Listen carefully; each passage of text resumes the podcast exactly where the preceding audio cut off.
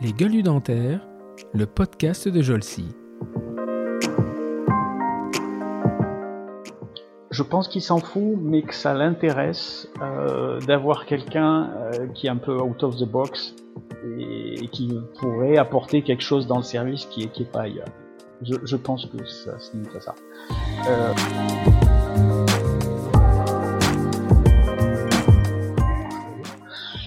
euh, le lundi, je reçois un coup de téléphone. Bonjour, ministère des Dom euh, êtes bien docteur Miras, il me faudrait une réponse avant 16h pour savoir si vous voulez bien partir à Wallis et Futuna. Je disais ok, super, je sais pas ce qu'est Wallis et Futuna, donc à l'époque il n'y avait pas de net, donc euh, tu cavales à la FNAC, tu trouves un bouquin, après tu te rends compte qu'il y a deux Wallis, enfin ou deux OVA et que celui qui était dans le bouquin c'était pas le bon, et tu pars. Ouais ouais. Si tu veux le il y a une grosse confusion sur l'hypnose et la dentisterie. Euh, à chaque fois, on croit que c'est des histoires de douleur. Ce sont que des histoires d'anxiété. La douleur, on sait gérer. On sait gérer. Sauf euh, une fois tous les euh, 3 millions, quoi. Donc on s'en fout. Euh, c'est des histoires d'anxiété, c'est des histoires de qualité de relation, c'est des histoires de confiance. Euh, donc c'est des histoires d'influence et il y aura pas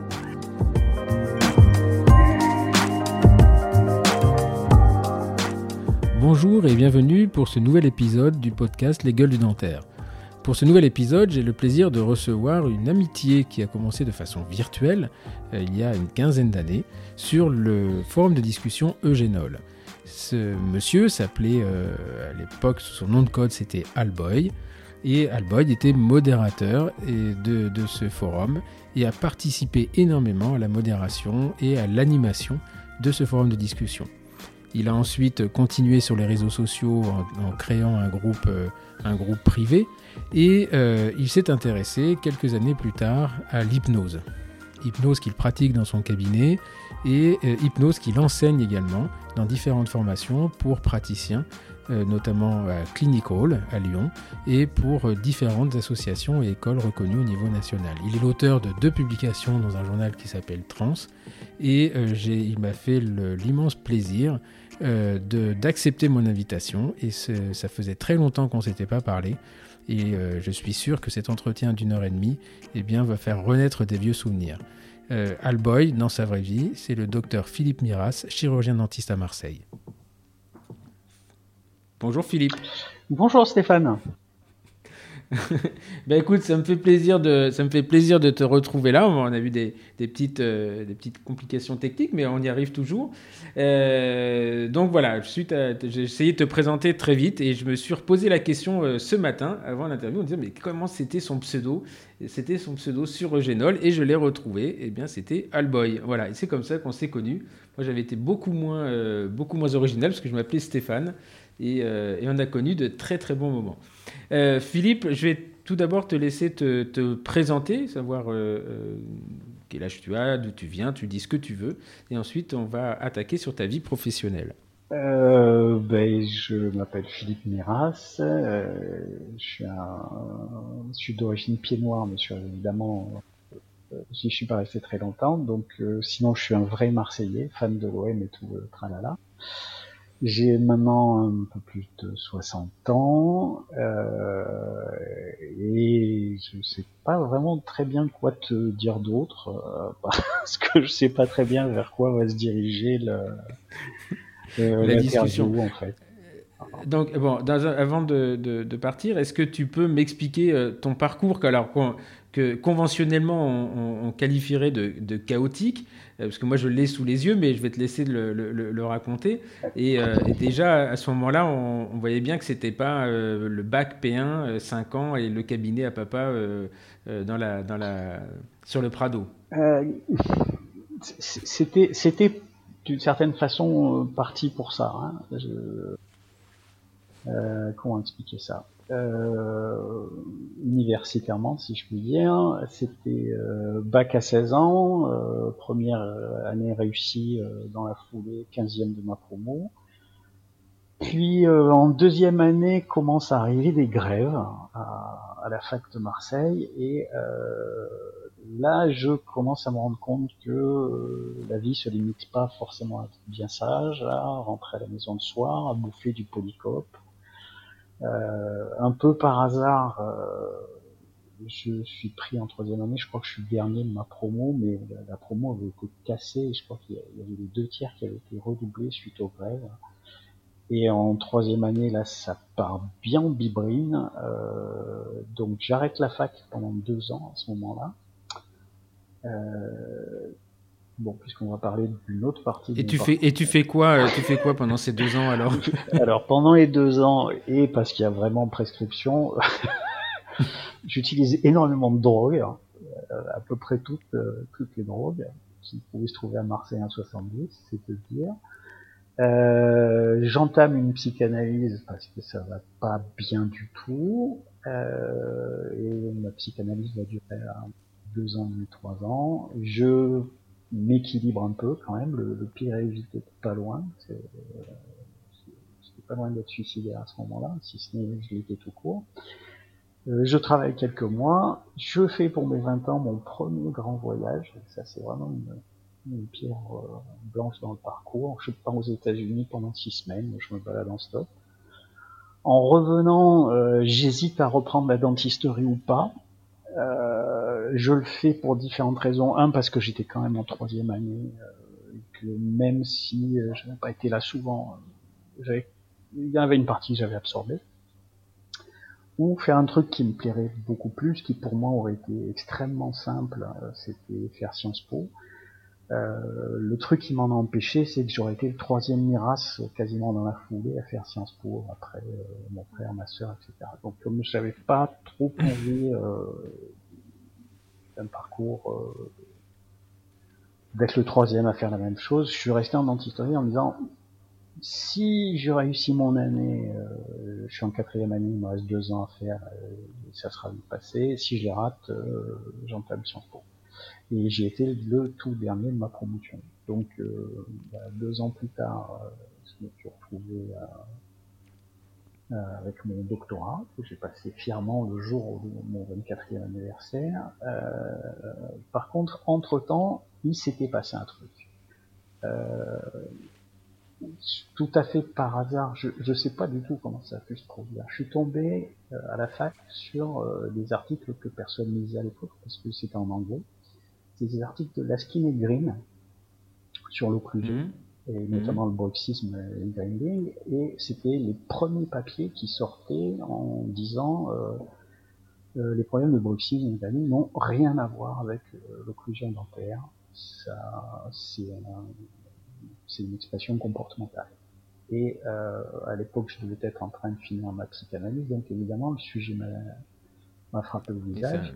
Ça a résonné, oui, oui. Je suis allé voir le patron du service d'occlusion en disant voilà, euh, j'ai trouvé ma thèse, c'est ça.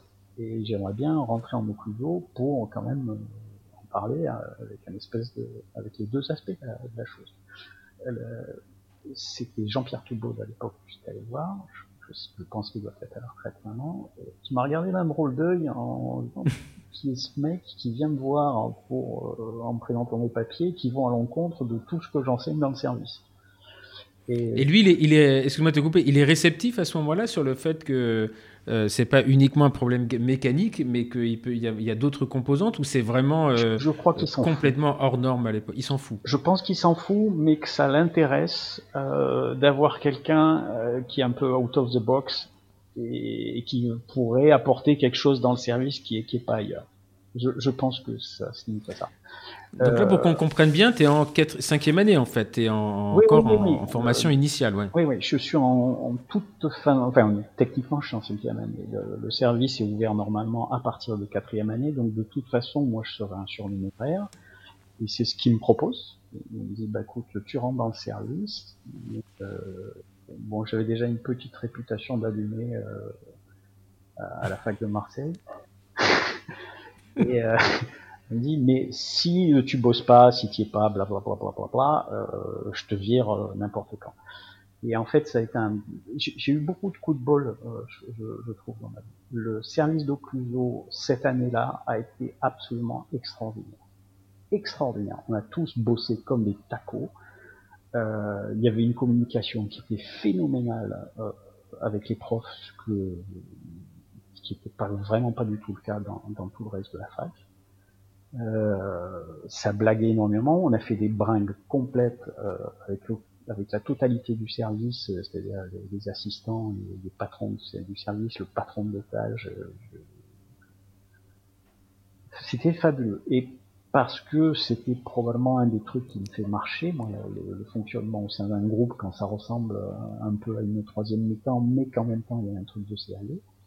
Euh, j'ai eu une cinquième année qui était au top en occluso. Euh, j'ai sorti mon, j'ai sorti ma thèse derrière, qui à l'époque était probablement une des toutes premières publications sur euh, sur ce versant-là par rapport au boxisme en France. Et euh, du coup, comme il n'y avait aucune publication là-dessus, j'ai pu faire la thèse que vraiment je voulais. Et ce qui normalement se fait pas euh, dans les thèses de, second cycle, j'ai apporté des réponses sur quels seraient les traitements qu'on pourrait apporter. Alors, est-ce que tu peux nous, est-ce que tu peux nous donner le titre de cette thèse Parce que moi, j'ai sous les yeux, mais c'est intéressant parce que c'est, euh, tu vois, j'ai, euh, ce que j'explique un peu dans ce podcast, c'est que je vais à la rencontre de gens que j'ai identifiés comme différents ou originaux, et ce que j'essaie de comprendre, c'est pourquoi ces gens euh, sont devenus différents et originaux. Et en fait, on retrouve toujours au départ euh, déjà des, signes qui faisaient que, après, quand on a l'histoire, c'est facile de les repérer, mais que déjà à l'époque, euh, quelqu'un aurait d'un petit peu préventif aurait pu dire, bah toi, tu feras ça. Parce que vas-y, donne-nous le titre de la thèse et c'est drôle. Pour une approche psychosomatique du syndrome malgo dysfonctionnel de l'appareil modificateur. Et c'est ça, qui est, c'est ça qui est génial parce que euh, là, tu me mets dans ton, dans ton CV. Ma thèse est finalement mon premier contrat, euh, mon premier contact, je pense, avec l'hypnose. Alors, j'ai contrat ou contact, il faut le savoir, euh, pour ceux qui connaissent pas Philippe, c'est que je pense que c'est le seul sur Terre qui fait plus de fautes de frappe que moi. Et que je suis content. Alors, moi, je suis un dyslexique, donc je l'assume très bien mais il y a des fois où, euh, euh, quand on reçoit un mail ou un, message de Philippe, c'est presque qu'il faut le, le, lire à voix haute, voire l'interpréter. Donc là, tu vois, sur ton papier, c'est thèse et premier contact. Donc c'était soit contrat, soit contact. Contact. contact. voilà, c'est contact avec l'hypnose. Voilà. Donc si vous connaissez pas Philippe, euh, sachez que les doigts vont plus vite que le cerveau. Et euh, le cerveau va plus vite que les doigts et les doigts n'arrivent pas à suivre. Euh, donc voilà, ça c'était un petit aparté, mais ça, ça va tout à fait avec la personnalité du, euh, du monsieur. Quoi. Donc 12 octobre 81, Mitterrand vient d'arriver au pouvoir cinq mois plus tôt, et mmh. toi tu passes ta thèse. Et là, on pourrait penser, d'après ce que tu nous dis, que tu vas faire une longue carrière hospitalo-universitaire, mais pas du tout. Non. non, non, non. Je, euh, d'abord, ça m'aurait beaucoup intéressé, hein, mais c'est très compliqué euh, à cause d'un système pyramidal, à cause de beaucoup de choses. Donc, euh, visiblement, au bout d'un moment, ça, ça pouvait pas se faire. Puis j'étais un petit peu trop marginal. Voilà.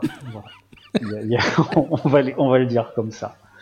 Mais je suis quand même resté dans, dans dans le service, j'ai fait des choses un peu anodines, mais qui sont intéressantes quand même. Je suis occupé du PP, un peu des, des wax, des trucs comme ça.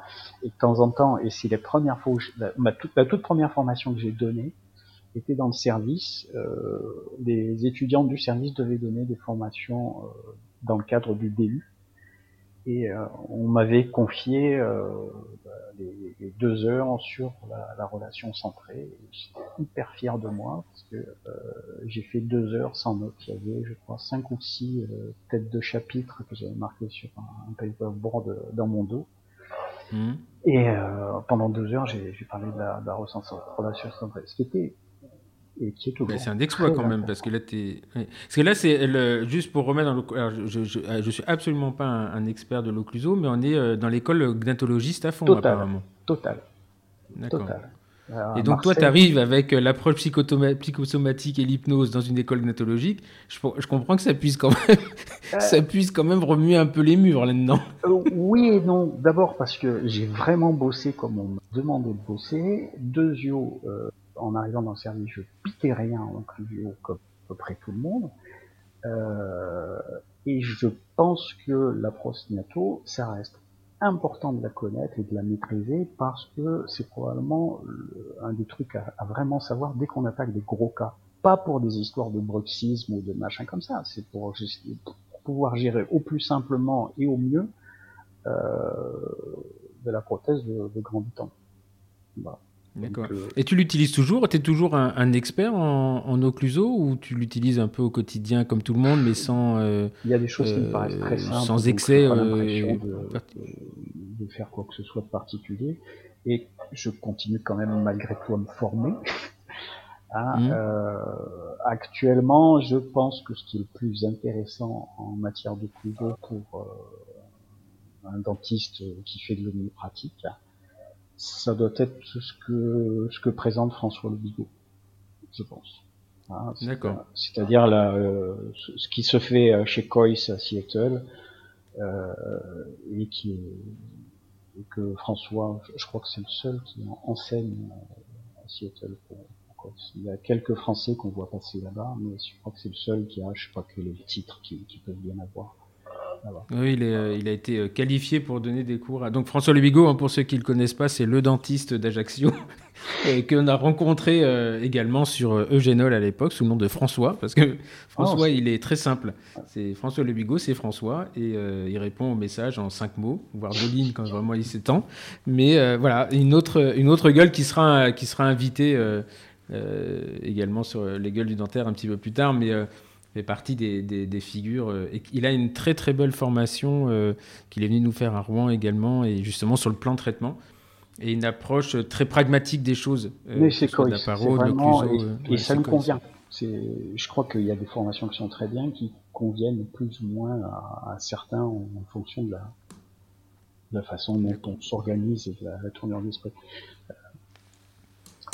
donc, euh, juste, euh, François était le créateur du groupe euh, Facebook French Kiss, et voilà, qui a 14 000, 14 000 personnes. Donc, voilà, c'est marrant parce que c'est quelqu'un qui fait pas forcément du bruit. C'est une forte personnalité hein, quand on le connaît, mais il fait pas forcément, fait pas beaucoup de bruit quand on le quand on le connaît pas. Mais par contre, c'est un monsieur qui est très drôle et on se marre bien. Voilà. donc ça, c'était la, petite petite de, de position de travers sur euh, sur les personnalités.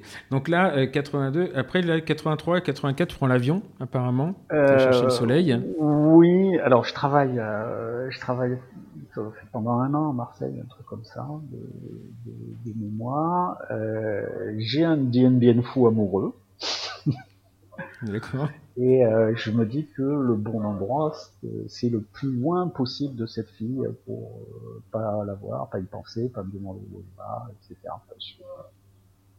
Et euh, dans une boîte marseillaise, je rencontre un copain que j'avais un peu perdu de vue, euh, qui avait pris l'ascenseur socialiste en 81, qui se retrouvait, je sais pas ce qu'il foutait exactement au ministère de dom et ça donne une conversation euh, complètement avinée pour euh, à 4 heures du matin, euh, tu t'en fous de cette salope, je peux t'envoyer où tu veux au bout du monde, qu'est-ce que tu veux. Et je dis ouais c'est ça, envoie-moi au bout du monde, en pensant à un vieux bouquin de Sandra d'ailleurs. Et euh, le lundi, je reçois un coup de téléphone. Bonjour, au ministère des dom euh, vous êtes bien le docteur Miras oui, Il me faudrait une réponse avant 16 euh, heures pour savoir si vous voulez bien partir à Wallis et Futuna. je disais, ok, super. Je sais pas ce qu'est Wallis et Futuna. Donc, à l'époque, il n'y avait pas de net. Donc, tu cavales à la FNAC, tu trouves un bouquin, après, tu te rends compte qu'il y a deux Wallis, ou deux OVA et que celui qui était dans le bouquin, c'était pas le bon ah oui, parce que. Hein? Ouais, ouais. Il y a, il y a euh, le vrai nom de Wallis, c'est UVA, et il y a un autre UVA qui est euh, pas loin de la Nouvelle-Calédonie, qui est dans les îles de Loyauté. Et donc, je, suis parti euh, un peu plus d'un an et demi en tant que dentiste. Donc, D'accord. à Wallis et Futuna. Wallis est un, à l'époque en tout cas, était un îlot paradis pas du tout touché euh, par, la civilisation. Ils refusaient la télé à, l'époque pour pas conserver quelque chose d'assez authentique. Enfin, dans l'authenticité, ils avaient quand même intégré le Johnny Walker, mais euh, mais ça restait authentique. Il y a un roi à Wallis, il y en a deux à Futuna qui est tout petit. Hein. Futuna, c'est 4000 personnes, c'est coupé en deux, et c'est vraiment euh, décapulé. Hein. Tu ne mélanges pas entre les, les deux royaumes. Et j'ai passé un an et demi. Et donc là, tu travailles là-bas dans le cadre d'un dispensaire, parce que ça se fait beaucoup dans les tomes, ou c'est un, cabinet privé? C'est un, une clinique, quoi un hôpital. Un hôpital, d'accord. Et, euh, donc là, tu fais du, du, tu, exprimes beaucoup euh, tes compétences en occluso ou tu plus celles du Davier Non, non, tu, tu, euh, tu exprimes surtout tes, tes, compétences en avulsion. En avulsion. voilà, je, crois, que j'ai fait 1200 ou 1400 extractions. Je suis un moment, parce que je, euh, le gars avant moi, le dentiste avant moi, il n'avait pas trop tenu le choc, donc il s'était mis beaucoup à boire. Et euh, voilà. Donc moi qui à l'époque ne buvais que quand j'étais profondément triste euh, après un désespoir amoureux, euh, ça me posait pas le même problème. Donc, euh, mmh, mmh. Puis je m'organisais plus librement. Un jour, il y a eu une embrouille qui remontait avec un, patient, qui était lui aussi un coopérant. Et euh, été appelé dans le bureau colonel qui euh, m'a dit ouais, euh, il paraît que tu bosses pas, euh, tu arrives quand tu veux. Je dis non, j'arrive toujours à 9h, mais l'hôpital ouvre à 7h. Je dis ouais, bien. voilà. La nuit, j'écris. colonel n'était pas du tout sensible à ma virilité de littérature. Et euh, chaque fois, je réponds, mais de toute façon, je quitte l'hôpital que quand il n'y a plus personne qui attend dans la salle d'attente. Quand j'ai fini, on... et voilà, bah, bah, bah, bah. Donc, euh, je suis allé voir l'administratif j'ai sorti euh, toutes les stats des, deux dentistes précédents, j'ai aligné avec les miens, et vous voyez, euh, moi j'arrive peut-être en retard, mais je vois... J'extrais des dents. Je, fais beaucoup plus d'extraction, qui, qui, est vraiment le repère, enfin qui était le repère à Wallis il y a 40 ans.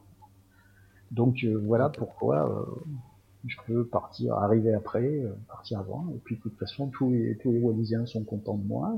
Je suis le premier qui essaye quand même de leur parler un peu en wallisien. Euh, voilà, je, sais, je peux toujours me rappeler de comment poupou à tes poux, c'est rincer cracher par exemple.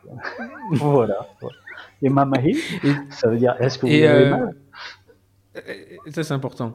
Et, et, donc là, à ce moment-là, tu es quoi? Tu es dans le cadre de ton service militaire ou c'est Alors, c'est un peu particulier, c'est la COP. Donc euh, j'ai jamais mis un uniforme. Euh, si j'avais déconné, j'aurais eu un problème avec l'armée. Mais pour le reste, je vivais exactement comme un civil.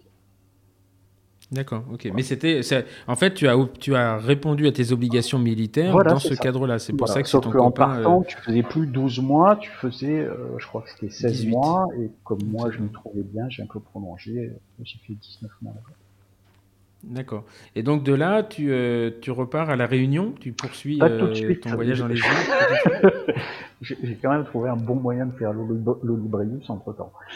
Je rentre à Marseille, je sais pas quoi faire, je sais absolument pas comment je tombe là-dessus, mais des gars qui étaient dans l'année en dessous de moi montaient un service qui s'appelle SOS Dentaire, euh, qui a duré 3 mhm. ou 4 ans. Donc en gros, l'ordre nous avait, avait interdit qu'il y ait un, cabinet qui soit destiné qu'à ça. Euh, mhm. Par contre, ça avait été détourné en bricolant des espèces de petites valises où on avait des tours, euh, des anesthésiques, des, voilà, de quoi faire de l'urgence, et on avait des bagnoles avec un pimpon. Euh... ouais, ouais.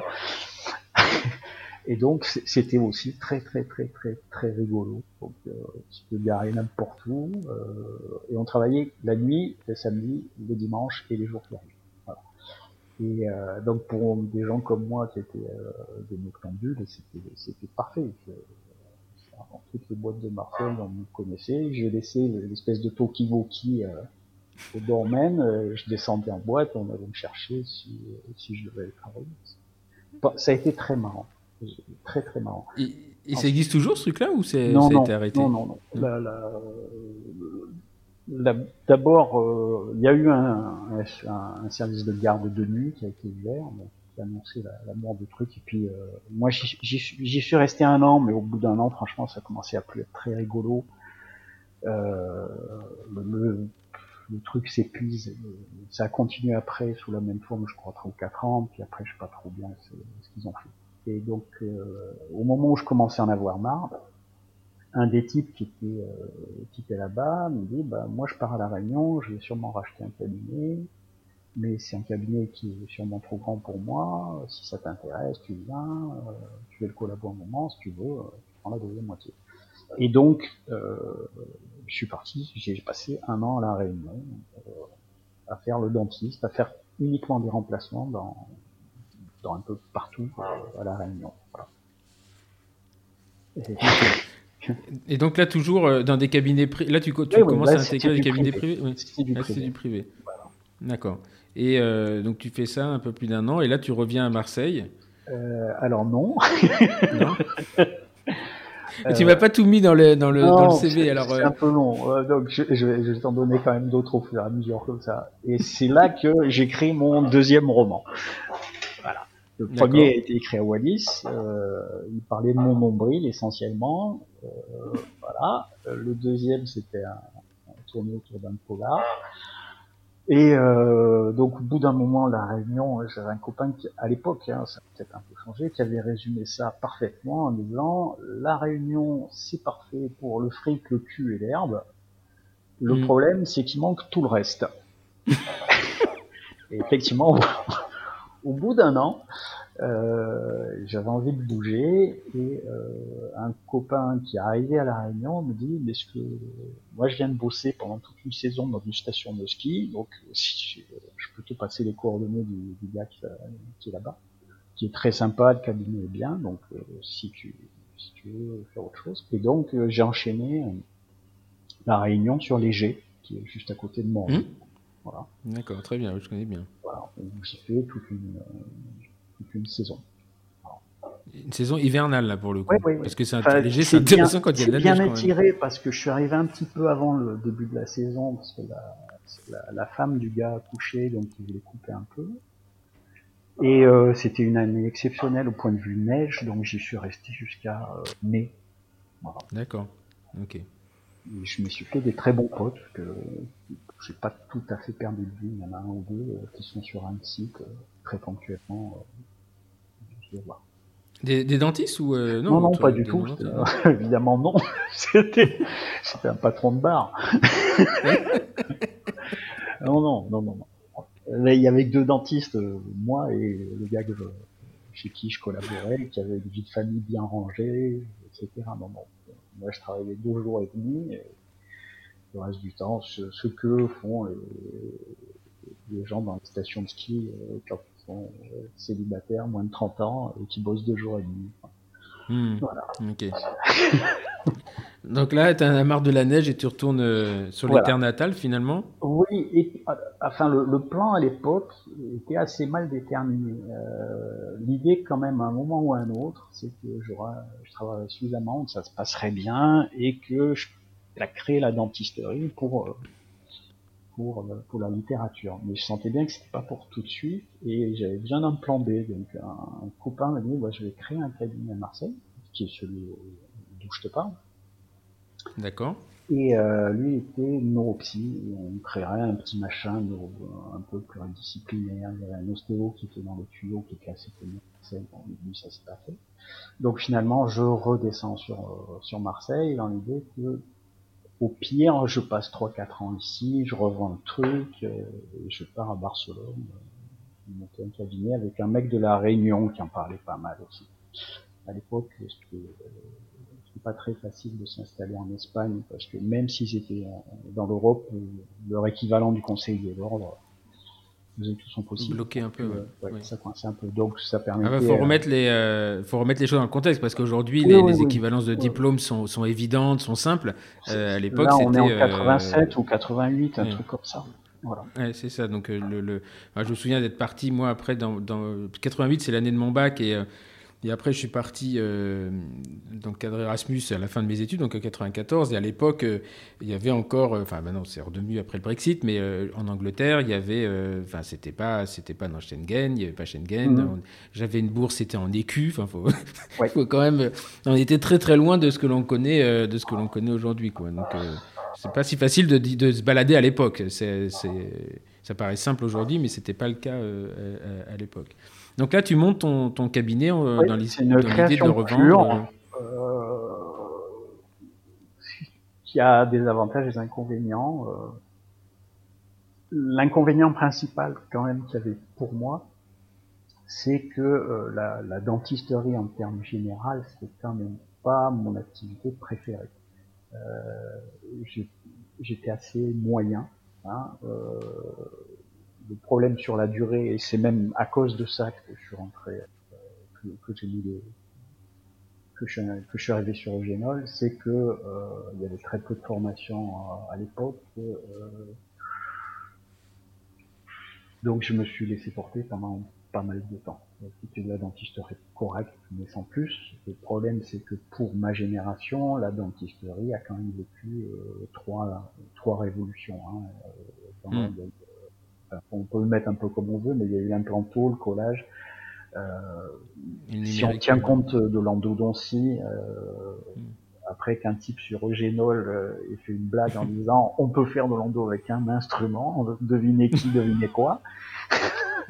2007 hein ça, ça c'était février 2007, ouais, en Angleterre à l'époque. C'est ça, c'était à Birmingham. J'étais à Birmingham et c'était la, la, publication du papier de Gassan Yared qui était le, qui la naissance de la réciprocité. Canada. au Canada après. Il était déjà au Canada à ce moment-là, c'est une longue... Bah, on pourrait faire un podcast euh, là-dessus. avec du F2 qu'il utilisait à l'envers. Avec du F2 qu'on utilisait avec un moteur ATR. Euh. Alors justement, avant d'arriver ça, c'est euh, donc ça c'était 2007, mais donc Eugénol, moi je l'avais découvert 2002-2003. Comment tu arrives Parce que tu étais modérateur hein, sur Eugénol, je crois. Oui, oui. Alors, en fait, moi j'arrive sur Eugénol, je crois que c'est Il me semble que c'est en 2005 ou 2006. Non, non, c'était avant, avant. Enfin bon. Euh, bah en fait, à un moment, je, là, je dois avoir juste euh, pas tout à fait la cinquantaine. Euh, mon premier roman a été publié, ça s'est pas vendu. Euh, J'en ai fait un scénar. Là, on pourrait faire un podcast de une heure, rien que sur le roman et le scénar. Je te jure. Euh, deux Goncourt au milieu, le, sommet absolu, et c'est là où je me suis dit, bon, il va falloir vraiment que tu te mettes à l'homme story, euh, quelque chose est écrit, c'est pas pour toi. Le sommet absolu, c'est je vais avec un, une très grosse formation pour scénariste qui est tenue à Marseille, je sais pas comment ils avaient monté ça. Les, parmi les invités, il y a une productrice de Universal et euh, une des scénaristes qui, qui, a eu un Oscar pour euh, le truc, le film, le polar qui se passe chez les Quakers ou les Mormons, Witness.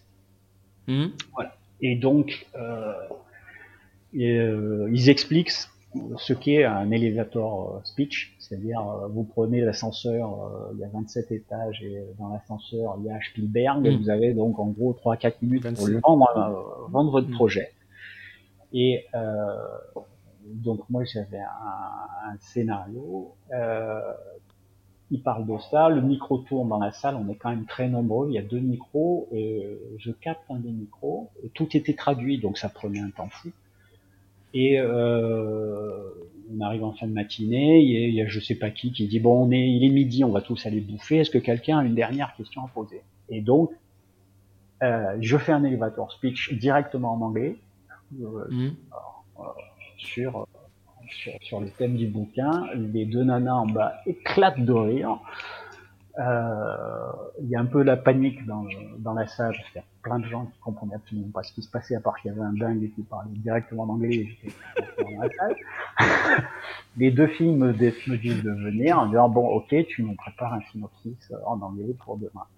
Donc je leur donne le, synopsis le lendemain après avoir quasiment pas dormi. Euh, parce qu'on avait j'avais du monde à la maison, donc j'ai écrit le synopsis euh, après qu'il soit parti à 2 heures du matin. Et euh, pour faire un peu plus court, le, le truc se passe en Irlande, hein, c'est le, le, bouquin qui est sur Amazon, la novélisation de ce machin-là, et c'est une histoire avec des terroristes. Quelques jours après arrive le 11 septembre. Merde. Ah oui, donc c'était euh, 2001 ah. alors. Ouais, ça oui. Et euh, la nana d'Universal me dit bon, euh, tous les projets avec des trucs comme ça, euh, fait un origami euh, en forme de croix de nazi et tu mets le feu, voilà. un truc incroyable. Ouais, mais bon, marrant. Et euh, mais si tu veux des trucs comme ça pour le roman lui-même, il y en a eu aussi. Je... Donc à un moment, je te dis bon, ça va, c'est oublie. Les planètes ne s'alignent pas. Voilà. tu, as bien fait le truc, tu l'as bossé, ça va, mais à un moment, faut, voilà. reviens vers la dentisterie. Et c'est là que tu réalises que ton niveau, quand même, c'est pas tout à fait ça. Et donc, euh, moi, j'étais branché sur Internet depuis vraiment le tout, tout, tout, tout début. Hein. À l'époque, euh, Microsoft n'avait même pas de navigateur, c'est dire. Hmm. Euh, donc je vais chercher sur le net, je tombe sur Genol et euh, je vais exposer mon problème sur Genol où je me fais démonter la tronche par bon, quoi Qu'est-ce que tu fais Qu'est-ce que tu dis Du latin, pas de digue Je mets pas la digue Et puis je dis, ouais, en plus, bah, deux fois par an, je mets un arsénieux parce qu'il n'y a rien à faire, j'ai pas de, j'arrive pas à avoir d'anesthésie deux fois par an, mais bah, voilà. Ok. Et là, tu deviens modérateur. à peu près ça. Euh, enfin, je me fais vraiment accueillir euh, de façon, c'est démonter la gueule. Mais ça me pose pas tant de problèmes que ça. Euh, voilà. Il y avait quand même pas mal d'infos. Il y avait des gens qui me démontaient la gueule puis donnaient des infos. Donc si, mm. voilà. Donc j'épluche à peu près tout ce qu'il y avait en endo pendant trois jours. Et je reviens deux jours après poser quelques questions complémentaires. je me fais de nouveau allumer, toujours pas grave. Et euh, mais je me dis, il y a un truc formidable à faire avec, avec ça. Faut juste que ça soit un peu un peu géré, parce qu'il n'y a aucune modération, euh, ça part en couille dans tous les sens. Donc euh, j'appelle le patron de Génol en disant, vous avez un problème de modération, est-ce que vous, si vous voulez, je, le modérateur. Et donc je me retrouve dans très peu de temps, c'est quelques semaines modérateur national et, euh, et en fait j'ai un coup énorme, c'est que j'ai un ego un peu particulier, c'est euh, je me prends plein dans la gueule, je ne me pose pas vraiment de problème. Et du coup, je sympathise assez rapidement avec plusieurs des grosses, grosses pointures de l'époque euh, sur Genol, dont euh, un endo qui à l'époque était à Birmingham, euh, non, pas encore. C'est pour ça que c'est. Euh, non, non, moi je suis, arrivé, euh, je suis arrivé à Birmingham en 2006, de, 2006 à 2008. Ah. Mais je me souviens très très bien de, de cette époque-là. Et tu vois, tu l'as recalé avec le, le, le 9-11, puisque c'est 2001. Ah ah. et, c'est à ce moment-là. Et, et Eugénol, alors ce qu'il faut pour la petite histoire, c'est. C'est possible. Ça, c'est tout à fait possible. Et, puisque moi, à l'époque, je suis assistant avec Pierre Machtou. Et dans mes étudiants, j'ai Jérôme Lipovitch. Euh, qui, euh, au bout d'un moment, euh, voilà, était assez timide à cette époque-là, et vient me voir, il me dit, mais vous savez, Eugénol, c'est abécédant, et c'est moi avec mon père. Voilà. Et donc, et donc là, je commence à reconstruire l'histoire. Et, d'ailleurs, on ne sait pas à l'époque, hein, il y avait, je sais plus de son prénom, je me souviens plus, mais qui était un de mes étudiants, mais qui est devenu, il s'appelait Choipeau Magique à l'époque. Je ne sais pas, je, oui, je continue à le voir. oui, oui, c'est Vincent. C'est Vincent. Vincent, voilà, Vincent Jobert, et euh, qui est étudiant en même temps, qui vit très mal d'ailleurs ses études. Euh, enfin, je ne veux pas euh, raconter sa vie, mais je me souviens. Et donc, tout ces. De, derrière, c'est. alors, ça peut paraître très bizarre, Eugénol, maintenant, j'y vais un petit peu moins, faut que je reconnaisse, mais à une époque où, où on parle d'intelligence artificielle, là, il y a une mine d'or en termes de data pour les enseignants, hein, parce que c'était. Euh, c'était un truc incroyable. Il y avait des mecs incroyables entre euh, Algie, euh, qui est un Marseillais d'ailleurs, Alain Gilles, Amibien et son oh laser. il y avait non, mais il y avait, mais c'était génial. Enfin. moi, je me souviens des, des, des, des, prises de bec, mais qui n'ont rien à voir avec ce que l'on connaît aujourd'hui sur Facebook, où c'est on attaque la personne, alors qu'à cette époque-là, il y avait il y avait des vraies discussions où il y avait des montées en puissance, mais jamais jamais on, en fait c'était pas pareil. C'était pas pareil et, on a rencontré des mecs je me souviendrai et celui-là je le recherche. S'il écoute ce podcast qui me contacte Pal euh, tu te souviens de Pal qui, avait, euh, qui, avait écrit des petits bouquins, sur, mais c'était à hurler de rire. Il balançait un truc comme ça. Que genre San Antonio, c'était des trucs comme ça. Ah, c'était du Frédéric Dard de la dentisterie. Et c'était. Euh, voilà. c'est et je crois que Genol continue un petit peu à tourner. Il y a, il y a, moi, j'y vais plus du ça, tout. Ça tourne encore. Ça tourne encore. mais c'est une mine, mine d'informations. Un étudiant il devrait avoir obligation, obligation d'aller sur, sur ces sites parce que Là, aujourd'hui, il y a des noms connus qui, à l'époque, intervenaient. Euh, euh, je crois que Clinical, bah, François, il était là-dedans. tous les gens de Clinical, aujourd'hui, peut-être pas Nicolas Lehmann, mais Olivier ils intervenaient. voilà, Olivier, Olivier Guassala, qui nous a quittés il y a, il y a, deux ans maintenant, mais pareil, qui était hyper actif. Et, et c'était en plus à la qui, qui, qui, qui, qui fondait beaucoup aussi. Qui faisait beaucoup la pédo, lui. je crois qu'il fait. Ouais. Donc euh, voilà, Eugénol, c'est quand même une histoire, euh, une histoire assez, assez incroyable et, euh, et qui, toi, finalement, a été une façon, d'après ce que j'entends, de remettre le pied à ah, l'étrier de la dentisterie. Complètement, complètement. Je, je, je, je, crois que j'aurais arrêté le métier déjà sans Eugénol, tellement je serais mort de honte d'avoir d'avoir continué plus ou moins à pratiquer comme comme je pratiquais donc il y a il y a une quinzaine d'années. Si tu veux, si, j'avais fini sur mon air, si je puis dire. Euh, mmh. Mmh. Là, je, je suis. Euh, si tu veux, quand, quand j'ai plus ou moins abandonné euh, Génol, euh, j'ai beaucoup regretté de, de, perdre ce côté camarade. Et donc j'ai monté euh, sur Facebook, en gros, l'équivalent de Génol, mais à l'envers c'est-à-dire un, tout petit groupe d'une cinquantaine de personnes, au lieu qu'on soit 15 000, où tout le monde se connaissait, où il n'y avait pas de pas de pseudo, etc., etc. Et, euh, mais il paraît, et il paraît que j'ai quitté le groupe. je, te le raconte à toi, je sais bien que tu sais de quoi je parle, vu que tu as été un des, qui un des membres au départ, et ensuite qui était un Mais et alors il paraît, et c'est Marc Ponce, euh, qui, nous écoute, qui m'a rappelé ça, mais alors vraiment j'ai fait un, un reset complet. Je ne me souviens pas de ça, mais pas du tout. En fait, je sais que c'est le nom d'une ville américaine. Oui, oui, c'est ça. D'où je, euh, je, rentrais juste avant, après avoir fait une formation euh, d'hypnose euh, à côté des casinos. Oui, oui, c'est ça.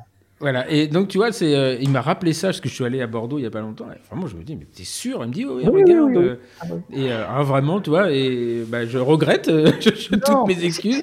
je ne me souviens pas, du tout. C'est pas, grave. Si, tu veux, moi, ce, que j'ai répondu à mon propre besoin en, en créant ça, et évidemment, j'ai répondu aux besoins d'autres personnes.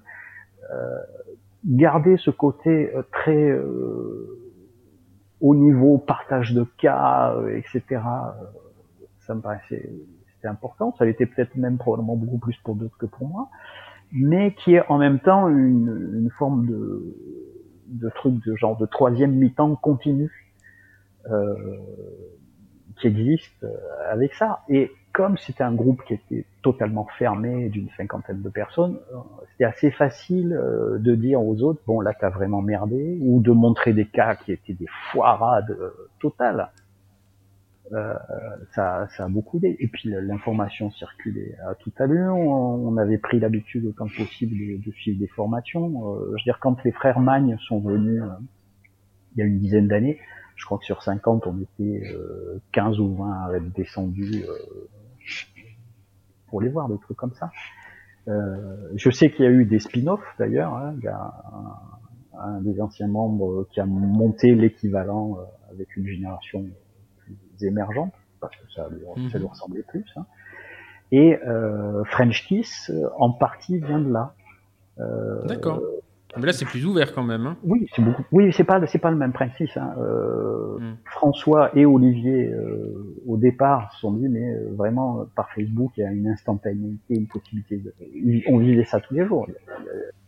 Il y avait un nombre de cas hallucinants qui, qui sortaient toute la journée on va faire le même truc mais euh, en plus ouvert. Et puis ils n'avaient pas les mêmes euh, intérêts que moi, pas les mêmes besoins. Euh, donc c'était donc ils ont monté French Kiss et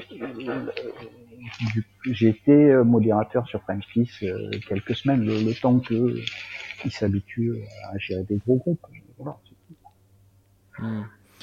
Et, donc, et ton groupe, là, il existe toujours ou, il s'est mis le, le, petit, le, petit, le petit groupe américain là. Oui, oui, oui, oui, il existe toujours je pense que je je sais pas, je pense que dans quelques années il n'existera plus parce que ça fait quand même euh, il doit avoir pas loin de dix ans. Donc euh, il y a quand même un certain essoufflement, il y a, il y a des choses euh, qui sont arrivées, hein, la, la, mort d'Olivier Guastara, mm. très présent, Il y a d'autres d'autres membres de, de, ce groupe qui se sont retrouvés avec des, activités qui font que ils sont plus très libres, un petit peu comme toi tu pouvais l'être au tout début, hein, mais mhm. qui sont actuellement, euh, bon, je, je, vais en citer quelques-uns, hein, quelqu'un comme euh, Majid Jelaoui, euh, c'est un type adorable qui travaille magnifiquement. Euh, actuellement, euh, il est couvert, couvert de boulot, couvert de formation, donc il intervient peu. Mais c'est vraiment un pote. Les, les, les, gens de ce groupe, je veux dire, il y en a une quinzaine qui ont déboulé pour mon anniversaire. je suis allé en Algérie au mariage de, de Magid.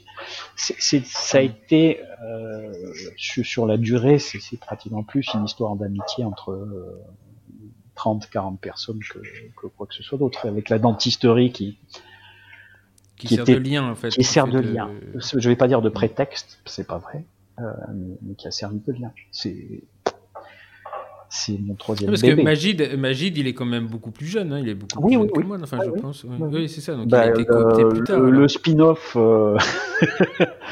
le spin-off qui a un nom allemand est, est fait par euh, tout à fait une autre génération, c'est une génération de trentenaires.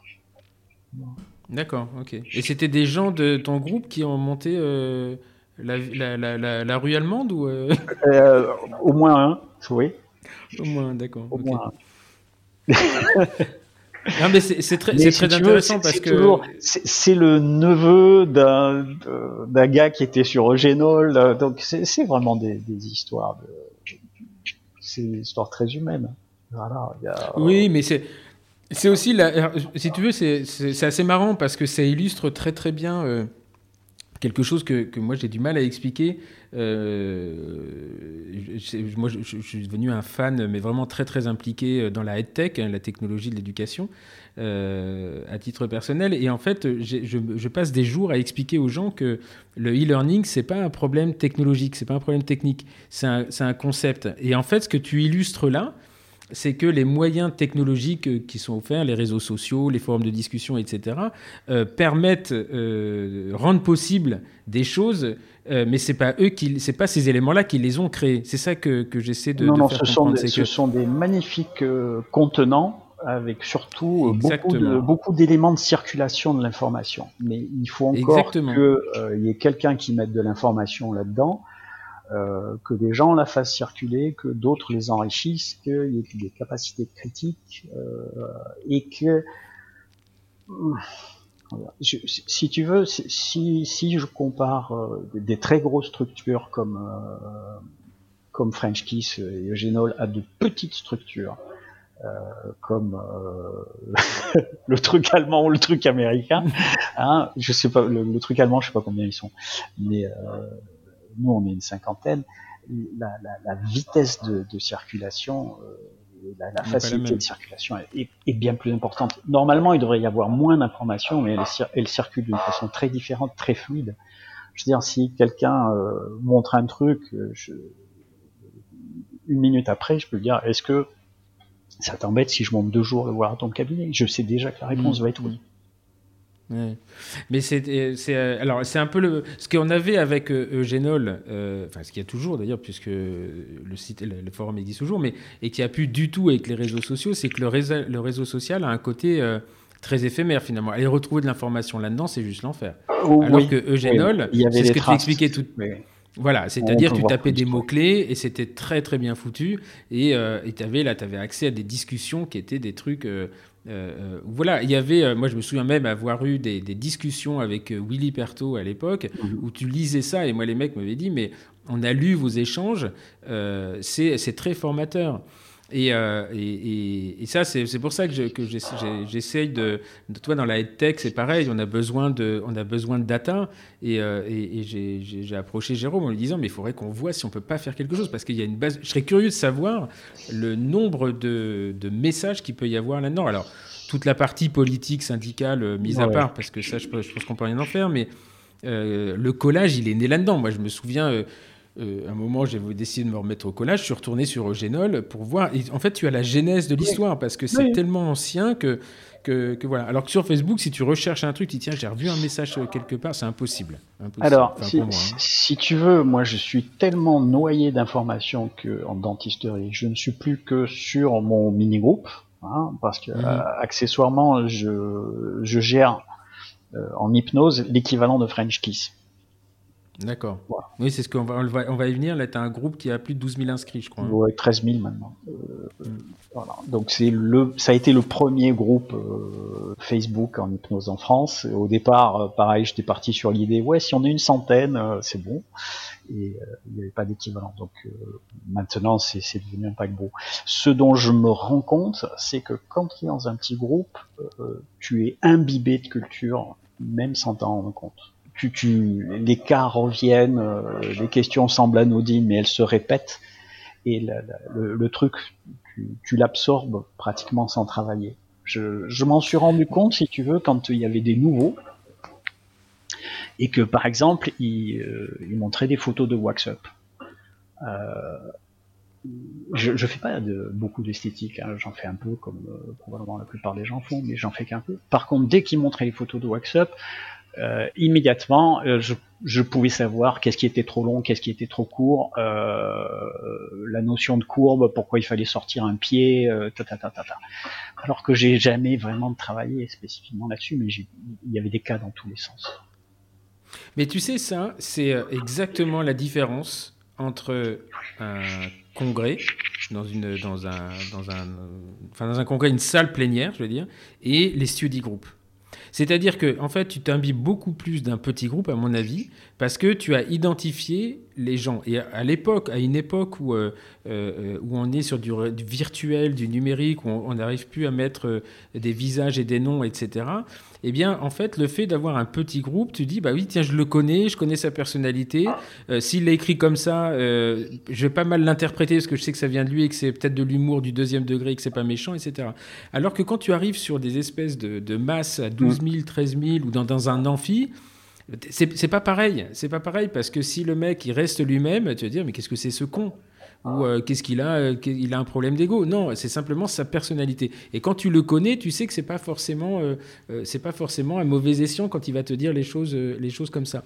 Et, c'est très intéressant parce que ça nous renvoie qu'en fait, eh bien plus le groupe est petit et plus il est formateur et plus tu mieux ça permet de transmettre la, la, la, la formation. Et, euh... C'était une des raisons pour lesquelles je voulais pas que le groupe soit trop gros. Alors ce qu'il y a de marrant, c'est que euh, je suis tombé sur une étude parmi euh, parmi d'autres, euh, comme quoi techniquement il faudrait interdire à, à des groupes de dépasser 100, 120 à 150 personnes, parce qu'au-delà de ce chiffre-là, on n'est plus capable de gérer qui est qui.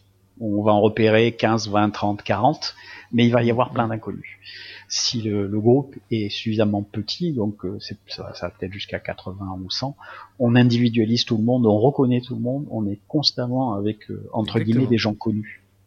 Mmh. Et Exactement. Ça, et ça, je pense que la, la, fonction sociale à l'intérieur peut euh, exploser complètement parce que il n'y a plus cette sensation d'être observé, jugé, évalué par des inconnus et que les retours sont calibrés en fonction des, rapports sociaux euh, et pas que des normes seulement. Et ça, tu vois, c'est de façon très, très intuitive où euh, euh, je, me rendais compte de ça. C'est que le groupe, le, finalement, le petit groupe, est très, beaucoup, plus, beaucoup plus bénéfique et formateur, qu'on apprend plus. Les, Belges font ce qu'ils appellent les peer reviews. Euh, c'est, ils ont obligation de se retrouver un maximum de, 15 ou 20 personnes euh, pour discuter d'une thématique. Et euh, nous, en France, on n'a pas cette culture-là et je pense que c'est, c'est, vraiment dommage. C'est vraiment hmm. dommage. C'est bon sur une période longue, hein, parce que, et puis on, beaucoup d'entre nous se connaissaient avant, donc le, tout n'est pas reportable d'une situation à une autre. Euh, le study group d'une cinquantaine posait pas de problème, tout le monde se connaissait. Euh, les, quelques nouveaux de toute façon étaient cooptés, euh, et ensuite tout le monde se connaissait très très très vite. Donc ça... Oui, c'était le parrainage, mais tu sais, on rigole des, des, des, groupes, là, les, les, comment on appelait ça, la table ronde, etc. Tu ne pouvais pas rentrer comme ça, c'est-à-dire qu'il fallait avoir un parrain ou deux parrains, mais c'est parce que justement il y avait un, une forme de filtre. Alors après, c'est critiquable, mais euh, voilà, c'est pas genre tu ouvres la porte parce que sinon tu, tu, tu, bah, tu peux rompre une ambiance, hein, libre aux autres de monter un autre groupe. Et euh, dans le business, ça se fait beaucoup, hein, des, des, groupes d'entrepreneurs qui se rencontrent entre eux. Et, et puis, euh, et finalement, les, dans un groupe, quand il n'est pas homogène, celui qui n'est pas à l'aise s'en va et euh, il y en a un autre qui revient. Ben, écoute, c'est le, le, rôle. Ça, c'est le rôle. On avait eu un exemple qui était qui était très très très rigolo. On était donc une cinquantaine dans le groupe et il y en a un qui un jour est parti parce que on lui avait pas souhaité son anniversaire. Je te jure, ça a l'air puéril comme ça, mais effectivement, euh, surtout les premières années, euh, c'était ton anniversaire, tu avais euh, sur 50 bonhommes, tu en, avais 50 qui te souhaitaient ça, ou au pire le lendemain. lui, il était passé à l'as. Et du coup, je pense qu'il avait percuté qu'il y avait quelque chose dans son fonctionnement, je vais pas dire sa personnalité, mais en tout cas dans son fonctionnement, qui, qui collait pas au groupe, et sans qu'il ait été exclu ou rejeté ou quoi que ce soit. Il, s'est senti comme tel. Il s'est senti euh, comme tel et euh, il s'est désinscrit. Il y a, c'est à la fois rigolo et à la fois il y a, il y a une, une, leçon. C'était pas moi ou moi, rassure-moi, c'est pas pour ça. Non, non, non, non, je ne m'en souviens pas, mais c'est horrible. Hein. Tu sais que c'est horrible, hein, parce que ça se trouve, c'est quelqu'un qui m'a fait partir sans que je le sache. Euh, non, non, je ne me souviens pas du tout. C'est c'est bizarre. Hein. C'est non, je, je, je, pense que d'une certaine façon, c'est moi le responsable. Euh, d'abord, c'est moi qui l'avais invité. Et euh, si tu veux, surtout au début, le, groupe partait vraiment sur un peu un truc de décompression. Les, les, gens lâchaient de la vapeur et euh, toi à l'époque tu étais vraiment en dos en dos et le groupe était plus porté euh, dans son ensemble sur prothèse, collage, compo, euh, implanto, etc. Donc euh, il y, avait peut-être ça aussi qui était euh, qui, qui, qui, te décalait un petit peu. Donc toi tu trouvais puis bon, faut pas déconner non plus. Euh, c'est pas moi qui vais t'apprendre à faire de l'endo. Donc, euh, tu, comment dire, tu n'avais pas forcément les, mêmes retours que tous les autres avaient avec de l'information nouvelle. Alors après, il y a, je sais pas, faut remonter, on va pas discuter de cette dire, mais il y a aussi un truc, c'est qu'il y a un moment où j'ai été extrêmement euh, euh, j'ai été bloqué vraiment avec les réseaux sociaux très très longtemps. Et j'avoue que même maintenant, je ne suis pas à l'aise, c'est pas un truc que j'aime. Euh, je l'utilise, euh, j'utilise plus LinkedIn maintenant, mais les réseaux sociaux, je me suis mis très tard. Hein. Je crois que mon compte a été créé en 2010-2011 et je comprenais pas en fait le côté très. il y avait un côté très très extraverti de la chose qui n'était pas pas de ma personnalité. Donc tu vois, c'est peut-être un moment où je me suis dit, bon, qu'est-ce que c'est que ces groupes Ça m'intéresse pas. Bon, et puis voilà. Honnêtement, je m'en souviens pas. Et c'est pas, c'est pas très très grave. Mais c'est marrant de, c'est marrant d'ailleurs de, de, toi tout à l'heure sur le podcast quand on le préparait, tu me disais mais de quoi je vais parler? Bah voilà, on a parlé de Génol pendant euh, pendant une demi-heure parce que euh, mais parce que ça, ça, ça, nous ressemble à tous les deux. C'est, euh, on se serait jamais connu sans, sans Egenol d'ailleurs. Et, euh, et, surtout, ça fait partie. Il y a une évolution, c'est-à-dire qu'aujourd'hui, les réseaux sociaux sont issus de ça. Et, euh, et puis, il y, a, une évolution. Et ce qu'il faut quand même reconnaître aussi à l'époque de Genol, c'est qu'il y avait quand même très très peu de formation. Il y avait la SOP qui était extrêmement puissante, l'ADF qu'il était devenu parce qu'on avait dit aux gens c'est obligé de se former mais il n'y avait pas toutes ces, il y avait pas Clinical, il n'y avait pas, euh, euh, il y avait pas tous ces organismes de formation. Nous, on avait monté la FEA à l'époque. Euh, voilà, on se baladait un peu avec un format un petit peu original, mais les gens avaient besoin de, de se former. il y avait je me souviens d'une forma, une formation que Cap Breton, je ne sais pas si tu te souviens de cette histoire. Et c'était des gens qui se regroupaient en disant on va monter une formation nous-mêmes. Mm-hmm. et, et, voilà, et ça, c'était juste génial parce que les gens étaient tellement pas d'accord sur, euh, sur ce qui se disait qu'ils se disent bah, maintenant on va se faire un cours ensemble. Et donc il y avait Amibien, il y avait Algie sur, euh, sur, euh, sur l'utilisation du laser Loki. Je, m'en souviens très très bien de ça. Et c'est comme ça d'ailleurs j'avais eu su était Cap Breton. Tu vois, je savais pas à l'époque. Je me dis qu'est-ce que c'est ce truc-là? Euh, et, voilà, donc ça c'est une époque, alors on va pas jouer les vieux cons, mais c'était une époque qui était extrêmement émulative, enfin il y a beaucoup beaucoup d'émulation là-dedans, et qu'aujourd'hui bah, finalement Facebook devient pour moi un peu un, moyen de promotion pour montrer la formation qu'on fait déjà. Voilà, c'est un petit peu, oui, c'est un petit peu dommage. et c'est dommage. Oui, et, nous les premiers, hein, avec Ando Academy, on utilise Facebook comme un, moyen de, communication plus qu'un moyen de, formation. Alors, on, a, on, reprend les gens derrière pour faire de la, de la, formation, mais aujourd'hui, on en est plus en disant, bah, regardez ce que je sais faire, et comme je suis bon, vous allez faire ma, formation. Et, ça, c'était pas l'éternel problème du résultat à trois semaines. oui, en plus, ouais. C'est pour ça que maintenant, il y a des groupes qui montent qui, monte sur le, long terme. Bon, alors, donc tout ça euh, fait que euh, pendant ce temps-là, tu t'intéresses à l'hypnose jusqu'en 2006 où tu vas à Londres. Et là, euh, tu rencontres un monsieur, Stephen Brooks, qui apparemment change ta vie. Alors, il c'est pas Stephen Brooks qui, qui, change ma vie. C'est que je me dis, là, il y, a, vraiment un truc, il y a vraiment quelque chose. Euh, au départ, c'est toujours plus ou moins pour essayer d'en refaire une application cabinet, parce que ce que je faisais, ce que j'avais fait pendant longtemps, c'était ce qu'on appelle du training autogène de Schultz, donc de la déprogrammation musculaire euh, profonde avec euh, de la suggestion en parallèle. Donc c'est long, c'est mou, ça demande beaucoup de compliance de la part du, patient. du, patient. qui doit faire ça sous forme d'auto-hypnose, etc., etc. Euh, et on est quand même une profession qui est bien placée pour savoir que la compliance, c'est pas forcément le point le plus mm. fort de nos patients. Euh, là, il y a déjà un, truc plus dynamique. Et puis, euh, je me rends compte que euh, je peux mélanger donc le, cabinet avec euh, des formations, des voyages à l'étranger, des rencontres de gens qui viennent d'un univers qui n'a rien à voir avec le mien. Euh, Brooks, donc c'est un hypno, mais qui était parti en Thaïlande pendant des années très plongé sur le bouddhisme qui revient, euh, etc. Et donc je cherche un peu sur le net euh, chez qui me former. Au départ je trouve pas grand chose, donc je retourne faire des, trucs euh, un coup à Londres, un coup à Bristol. Pas entièrement satisfaisant, je repars dans l'autre sens, je fais des formations en France, mais je reste beaucoup sur les réseaux sociaux et le tout premier groupe Facebook sur l'hypnose, qui marche bien, hein, euh, est un groupe anglais d'un type qui s'appelle John Chase, qui est un ancien d'hypnose qui vient du spectacle notamment. Donc je vais suivre une formation avec lui. La formation, avec le recul, était très très très basique, mais enfin bon, c'était déjà pas mal. Et euh, je rentre dans son groupe. Comme c'est un autocrate, rapidement son groupe part en cerise.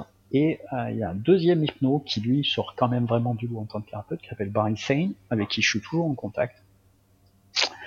Euh, qui pour une raison qui m'échappera toujours, je, un jour il faudra vraiment que je lui demande, mais je suis pas sûr qu'il s'en rappelle, créer un espèce de mini-groupe qu'il appelle le café, en français, où on est une quinzaine, et euh, où ça blague beaucoup, tout en parlant d'hypnose. Et euh, à partir de là, j'ai un peu l'idée de, monter un mini groupe en dentisterie et surtout, je me rends compte qu'il y a un très gros groupe euh, anglais sur l'hypnose et qu'il n'y en a pas en France. Donc, je crée un groupe en France qui s'appelle Hypnose. Cette fois-là, je tenais à communiquer extrêmement clairement en me disant bon, on va être ce qu'on sera, mais euh, ça sera intéressant, on va pouvoir partager. Et puis, euh, bah, il se trouve que euh, petit à petit, c'est devenu le plus gros élément de communication en France en, en et pas du tout limité à, aux professions de santé. Hein. Les professions de santé doit être un tiers des inscrits, et donc 9000 autres sont des hypnothérapeutes professionnels. Là, on en est au point où on n'accepte plus les, gens en formation, on n'accepte que les gens qui sont installés, parce qu'il y, a pratiquement trop de monde, et puis ça évite euh, les questions, euh, oui, dans quelle école je me forme, euh, et tout le monde répond la sienne. mais là encore, ça m'a donné énormément de chance, parce que je me retrouvais à un endroit et avec une visibilité très particulière où je pouvais aller me former chez qui je voulais totalement. Donc, hmm. du coup, ça me donne, ça m'a donné un circuit de formation qui ne ressemble à rien et à personne.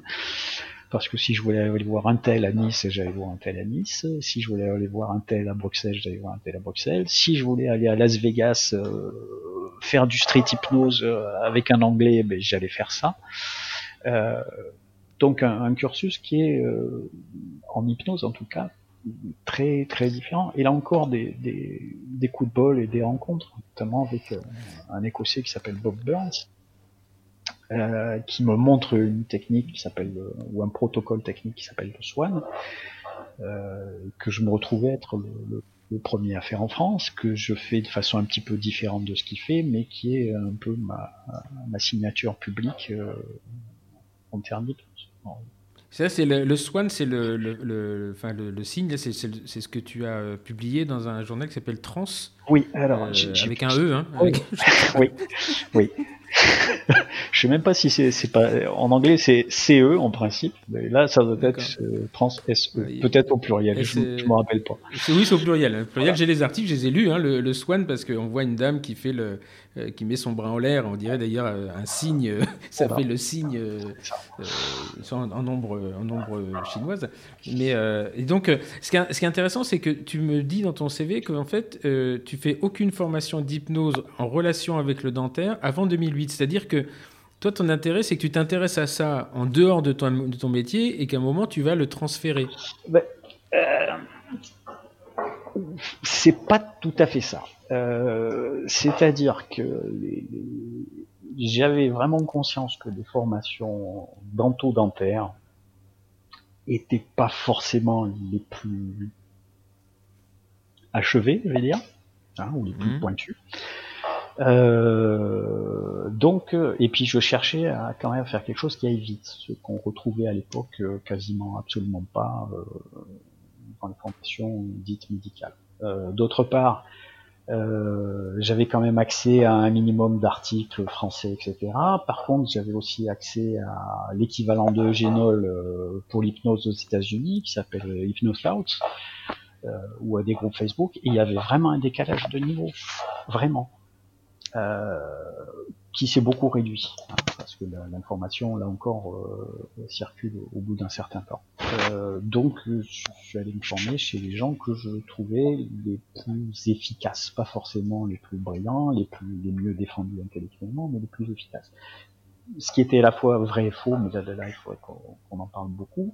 Mais du coup, ça me donnait un, un, un regard sur l'hypnose euh, qui est euh, unique sûrement pas, mais qui était pas du tout le plus courant. Par exemple, il y a tout un courant en hypnose qui s'appelle le courant behavioriste et euh, qui se pose encore la question de savoir s'il y a vraiment un état d'hypnose ou est-ce que c'est un système d'influence et euh, de collaboration et d'accord social.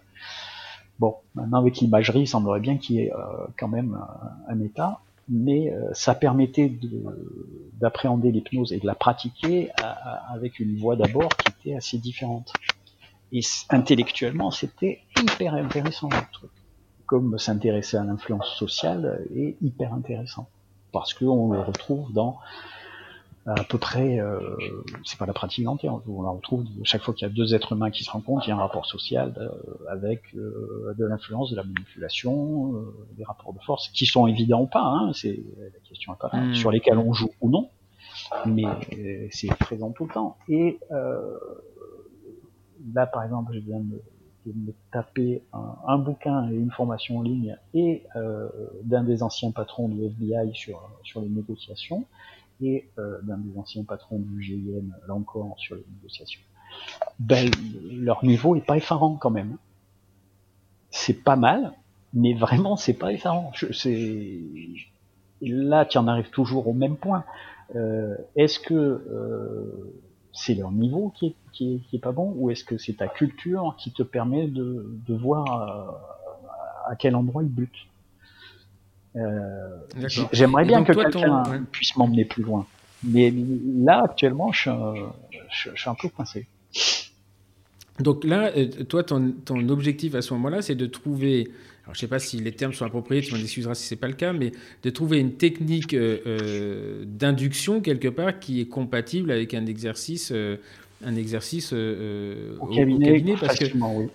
au départ, j'ai été, j'ai été très, euh, très, euh, euh, enfin, ça m'a, j'ai été surpris par ton autre article, de, toujours dans le même journal, sur l'anesthésie hypnotique. dans le, exclusive dans un cadre chirurgical, c'est-à-dire finalement tu peux extraire une dent sans injection. moi, je me souviens avoir vu ça, mais c'était pas de l'hypnose, enfin c'était pas de la, c'était plus de la sophrologie. Alors je ne sais pas si aujourd'hui finalement tout se rencontre, mais c'est quand même hallucinant de se dire on arrive à faire déconnecter le cerveau de façon, je dirais pas consciente parce qu'on n'est plus dans la conscience, mais euh, euh, au point d'extraire une dent, qui est quand même un acte euh, à la fois douloureux, mutilant, agressif pour un patient, et, etc. Donc on arrive à un point où on se dit, ouais, waouh, quoi, c'est assez, c'est bien avancé quand même. alors d'abord, ça existe depuis une paye. Hein. Le, premier type qui a, donné ce, terme-là, hypnose, c'est un, un écossais du 19e à l'époque, ils avaient rien du tout, et qui a fait je ne sais pas combien d'opérations sous hypnose. Euh, chose qui petit à petit s'est perdue. Hein. On, revient vers euh, des, travaux comme les siens. Ce qu'il y a, et le, problème des sciences molles par rapport aux sciences dures, c'est la répétitivité, etc. Ce sera toujours plus simple. Euh, y compris pour une pulpite sur 46, euh, de faire euh, des intraligamentaires et d'avoir un silence complet de la dent une minute plus tard, que de passer, je sais pas combien de temps, à, faire de l'hypnose sur quelqu'un qui va y être plus ou moins réceptif, qui va, qu'on va arriver à focaliser plus ou moins, etc. Là, l'article, comment dire, si ça avait été sur quelqu'un qu'on pouvait anesthésier, euh, j'aurais hmm. probablement pas fait cet article. Parce que. D'accord, là c'était. Euh, hmm. Après, pour remettre dans le contexte, c'est une patiente qui était allergique même aux corticoïdes. Et qui est allergique à tout. c'est que euh, le, patient qui est venu cinq fois de Corse, avec qui, qui est l'essentiel de, de, de, cet article, c'est un gars qui a une maladie rare avec un problème mitochondrial. On ne peut pas l'anesthésier sans risquer de le faire mourir. Donc l'hôpital de euh, y compris l'hôpital Ajaccio, ne veulent pas y toucher. Euh, accessoirement, et ça il me l'avait dit une fois qu'il était à Marseille que j'avais donné rendez-vous, euh, il a euh, un problème avec sa glotte, donc il fait des fausses routes constamment, donc il se nourrit à la cuillère ou à mocha avec, avec, du yaourt pour pas crever, donc tu n'utilises pas d'eau, et t'as intérêt à faire gaffe euh, avec son sang pour qu'il se crève pas en s'étouffant avec son propre sang dès que ça commence à couler. Donc euh, que le bonheur. Et puis quand c'est simple, c'est simple. Et de temps en temps, il fait des crises d'épilepsie. Donc là, tu te dis c'est bien, euh, c'est vrai que j'ai deux psychiatres euh, dans les bureaux d'à côté. Au moins de ce côté-là, je serais pareil. Mais ça répondait absolument à une, à une nécessité clinique. C'est pas un papier que j'aurais aimé faire du style vous voyez, on peut y arriver, euh, moi je suis très fort, ça aurait été un caprice de praticien. Ce qui, ce, qui m'a fait très plaisir dans cet article, c'est pouvoir faire un papier qui était un vrai papier clinique. On a un vrai problème. on n'est pas sur un storytelling, quoi. C'est vraiment, on est vraiment sur une situation euh, inextricable. Après, euh, effectivement, c'est quand on réfléchit à ça, c'est des années de formation pour avoir un cas finalement. Oui, oui, oui, ça n'a pas de sens. Ça n'a pas de sens, c'est ce que. Bah, c'est pas, que ça n'a pas de sens, c'est euh, c'est que de se dire, euh, voilà, c'est. Euh, parce que là où ça pourrait devenir intéressant, c'est finalement, bah, quelqu'un, on, on, arrive dans des, dans, des, dans des, situations sociétales où les gens sont très méfiants sur ce qu'on leur injecte, peut-être d'ailleurs à, juste titre ou pas. voilà, quelqu'un qui vient de voir en disant, écoutez, moi, j'ai pas d'allergie, mais je préférerais que ce soit fait avec une technique d'hypnose tu acceptes de le faire ou tu dis bah non euh, là hmm. c'est probablement pas parce que euh, d'abord il y a une euh, scientifiquement je peux pas lui garantir qu'on n'aura pas de problème avec ce type là d'anesthésie qu'il aura pas mal au beau milieu et ça va être ça va ça va être verdun quoi. Et deux c'est exigeant pour l'opérateur. Tu sors de là tu es sauré quoi. Mmh, mmh. Mais c'est ça, c'est parce que quand on, on, on voit j'ai fréquenté beaucoup euh, des gens qui pratiquent l'hypnose au quotidien, hein, Vianney, euh, Vianney Descroix pour pas le nommer. mais lui, il n'est pas du tout, il n'intervient pas, il prend pas le davier quoi. Il, lui, c'est plus la gestion de la douleur, c'est l'auto-hypnose, etc. il est très très impliqué là-dedans, mais il sort, enfin moi chaque fois je le vois, il a, tu sais même pas s'il est sorti de son état de, d'hypnotiseur quoi. Enfin, c'est, mhm. ça a l'air physiquement épuisant quoi ben, là, si tu veux, moi en plus, euh, j'ai géré l'acte hein, en même temps. Euh, tu surveilles qu'il n'y a pas, pour lui hein, en tout cas, tu surveilles euh, où en est le saignement. y a, tu peux pas utiliser de l'eau. Euh, bon, ça va. je lui ai fait un soin sous voilà, comme quoi, comme quoi tout arrive. Et donc tu remontes à Eugénol. Voilà. Euh, Dès Eugénol, t'avais planté le décor. mais c'est voilà. Mais mais bon, si, si, tu veux, il le, il y a une grosse confusion sur l'hypnose et la dentisterie. Euh, à chaque fois, on croit que c'est des histoires de douleur. Ce sont que des histoires d'anxiété. La douleur, on sait mm. gérer. On sait gérer, sauf euh, une fois tous les euh, 3 millions, quoi. Donc on s'en fout. Euh, c'est des histoires d'anxiété, c'est des histoires de qualité de relation, c'est des histoires de confiance, euh, donc c'est des histoires d'influence euh, et de rapport humain. la clinical, euh, on donne 9 jours de formation, il y en a une grosse partie qui est sur l'hypnose, mais la façon de travailler en hypnose implique un certain type de rapport humain pour en augmenter euh, la suggestibilité, augmenter le pourcentage de gens avec qui ça marche, etc., etc. Et dedans, il y a un jour et demi où euh, on parle de, systémique, d'influence, de, suggestion, tout à fait en dehors du du cadre hypnotique parce que euh, l'influence et la suggestion, euh, ça existe totalement en dehors du cadre hypnotique. Et c'est des, c'est, hmm.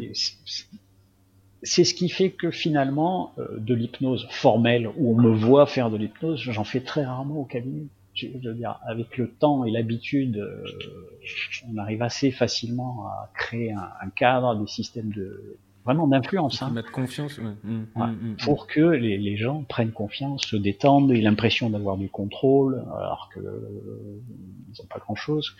Euh, du renforcement, de, ce sont vraiment des, des techniques. C'est pour ça que je me retrouve à lire des, des, bouquins sur des mecs du FBI ou des GIGN, parce que je voulais aller voir de ce côté-là au niveau euh, euh, psychologie sociale et, et, rapport au sein des conflits, qu'est-ce que qu'est-ce qu'ils pouvaient offrir?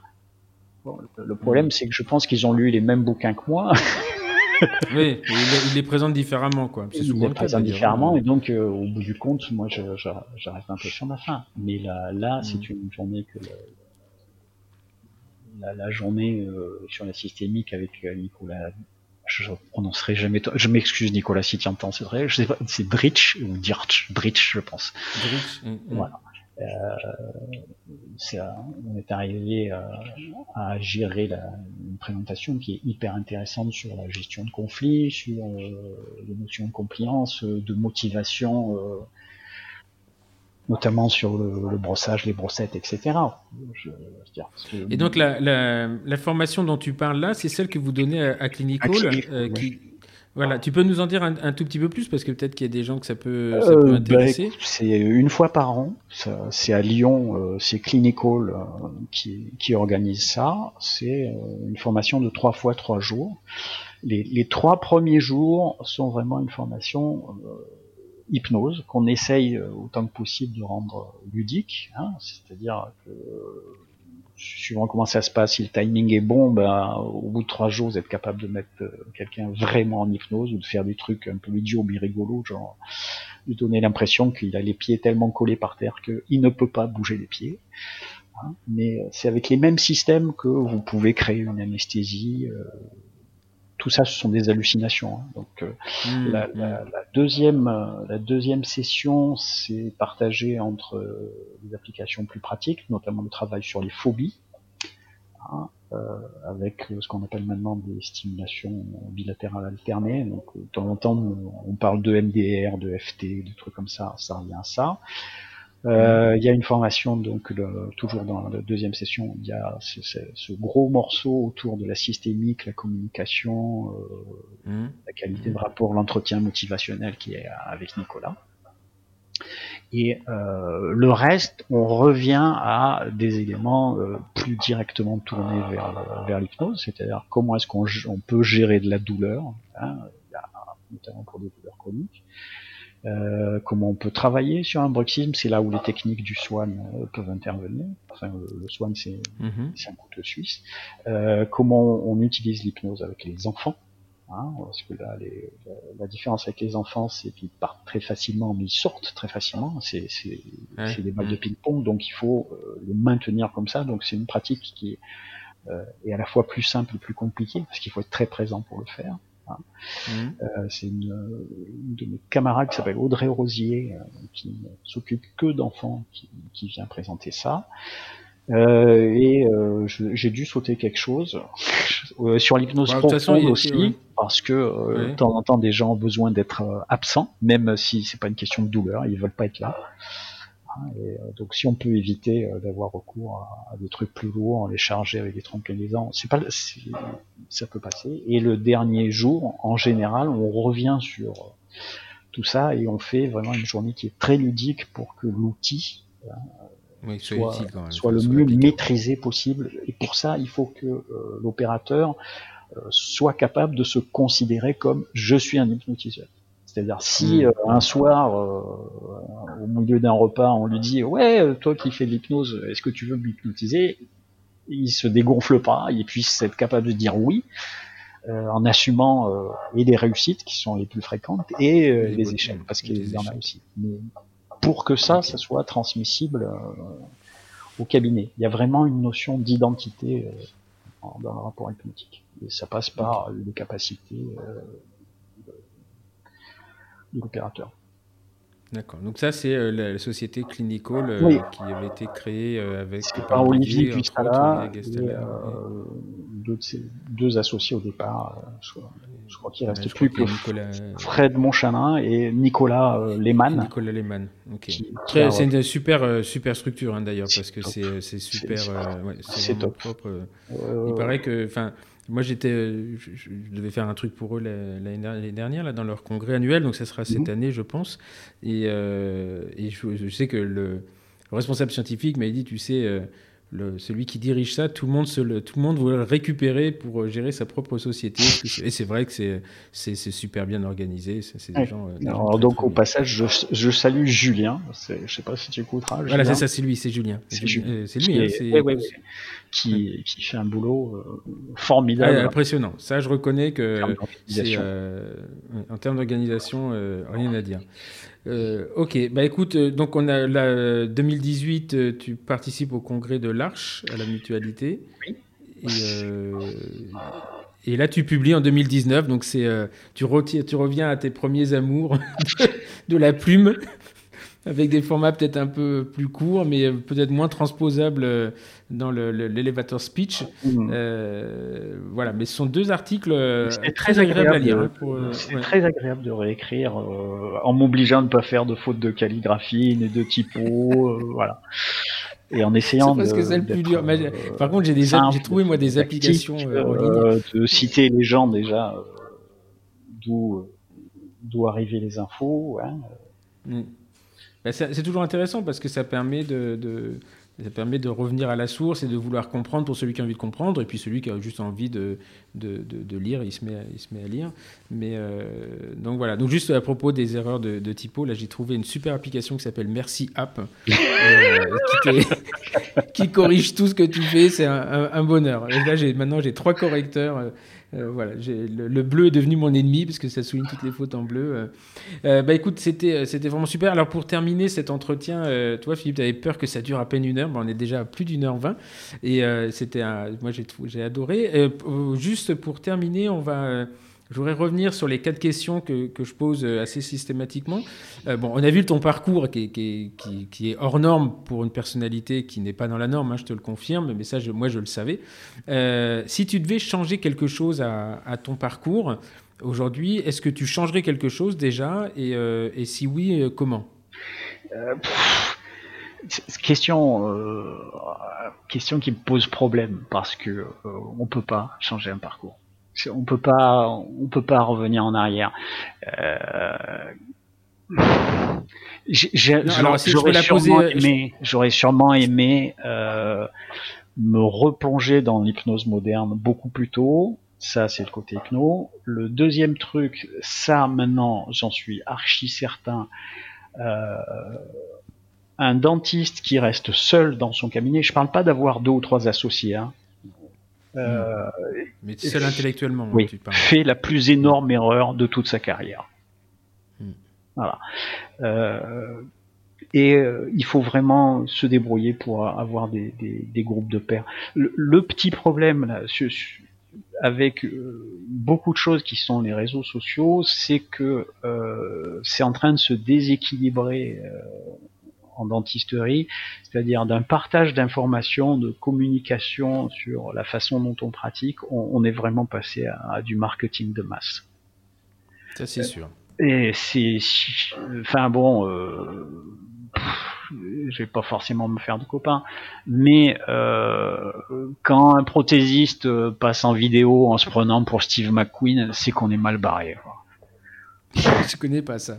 je vais chercher, je vais chercher. Non, mais c'est euh, et, et, et, pour être, euh, enfin pour être tout à fait euh, transparent et honnête, moi je n'aime pas les réseaux sociaux pour ça, mais on l'utilise nous dans notre ligne de formation parce que bah, quelque part, on a l'impression que, que c'est qu'on peut pas faire qu'on peut pas faire autrement, mais ça peut se discuter d'ailleurs. Et puis ça changera. Hein. Le seul truc, c'est que j'espère qu'on va pas en arriver sur TikTok. Voilà. Ça,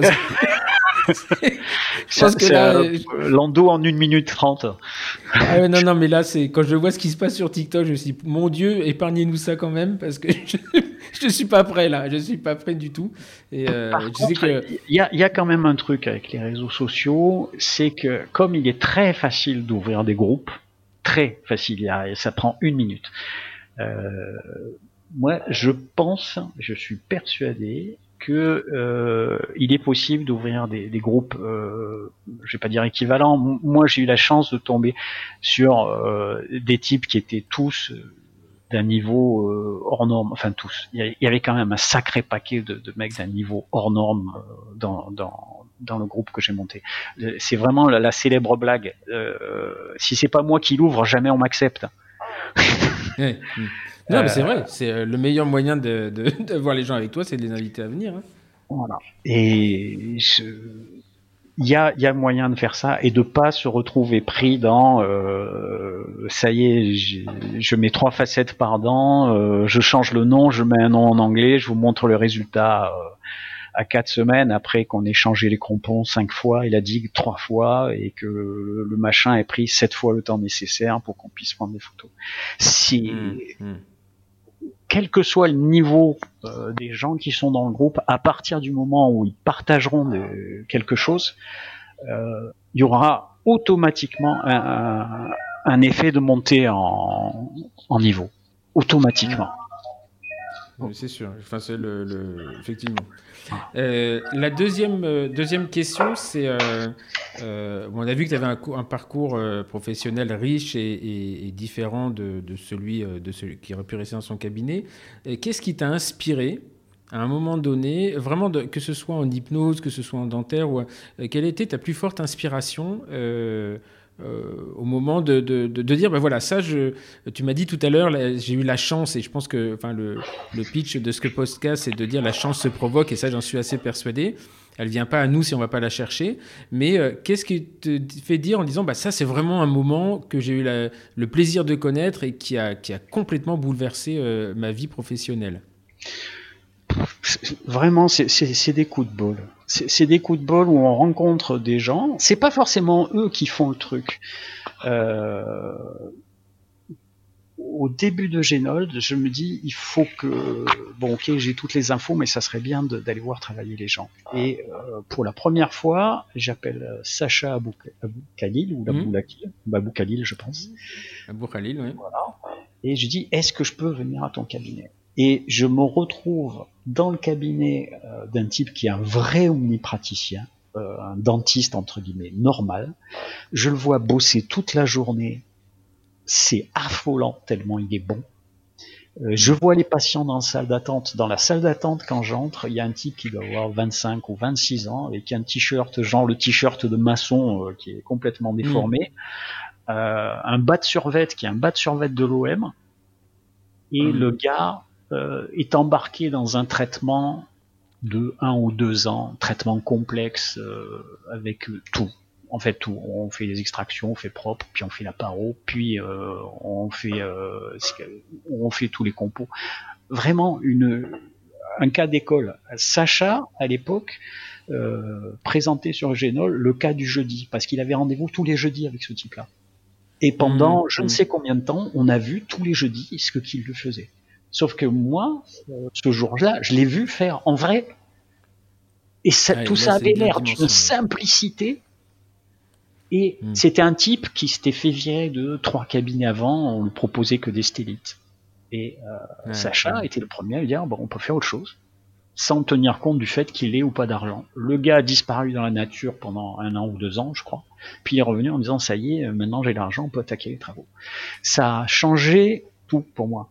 C'est vraiment, j'ai percuté qu'il n'y avait pas de clientèle interdite, euh, qu'il n'y avait pas d'actes qui étaient réservés à que des euh, super cracks forts, etc. Sous réserve qu'on s'organise, qu'on se prépare, qu'on travaille. Euh, bon, ensuite, Sacha, c'était